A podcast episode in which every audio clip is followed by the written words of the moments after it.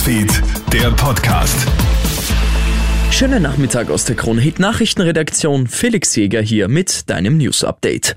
500 Euro für jede Person in Österreich. 300 Euro extra gibt es für Arbeitslose und Mindestpensionisten und nochmal 180 Euro extra pro Kind. Dazu eine Abschaffung der kalten Progression. Die Regierung hat heute ein neues Entlastungspaket präsentiert. Auch die Stadt Wien hat heute eine weitere Entlastung in Aussicht gestellt. So soll die Energieunterstützung ausgeweitet werden. Vorgesehen ist eine Einmalzahlung in Höhe von 200 Euro. Für den Erhalt sind allerdings Einkommensgrenzen zu beachten. Wiens Bürgermeister Michael Ludwig. Politik. Mit dieser Maßnahme können wir rund zwei Drittel der Wiener Haushalte erreichen. Das sind rund eine Million Wienerinnen und Wiener, die wir damit auch finanziell unterstützen können.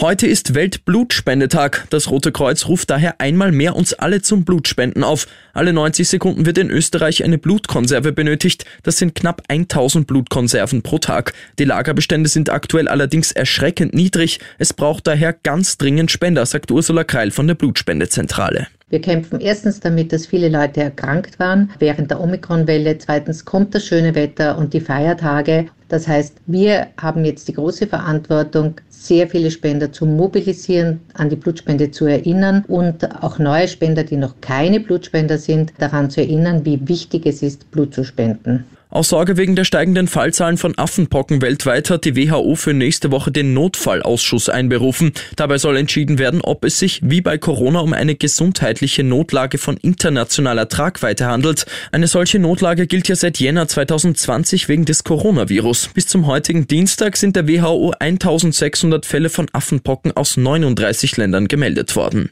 Und gleich mehrere Straftaten hat sich ein 16-Jähriger geleistet, der der Polizei in Wien ins Netz gegangen ist. Der Jugendliche war mit einem Motorrad mit 100 Stundenkilometern durch die Stadt gerast in einer 30er-Zone. Dann flüchtete er auch noch vor der Polizei. Als die Beamten ihn dann doch stoppen können, folgen die nächsten Überraschungen. Der 16-Jährige besitzt keinen Führerschein, das Motorrad und die Kennzeichen sind gestohlen. Zudem hatte der junge Mann auch schon ein Elektromotorrad gestohlen und auf den Namen seiner Mutter Möbel bei einem Möbelhaus bestellt und nie bezahlt. Sie selbst hatte ihn mittlerweile angezeigt. Auf den 16-Jährigen kommt jetzt einiges zu. Ich wünsche dir noch einen schönen Abend. Krone Hits, Newsfeed, der Podcast.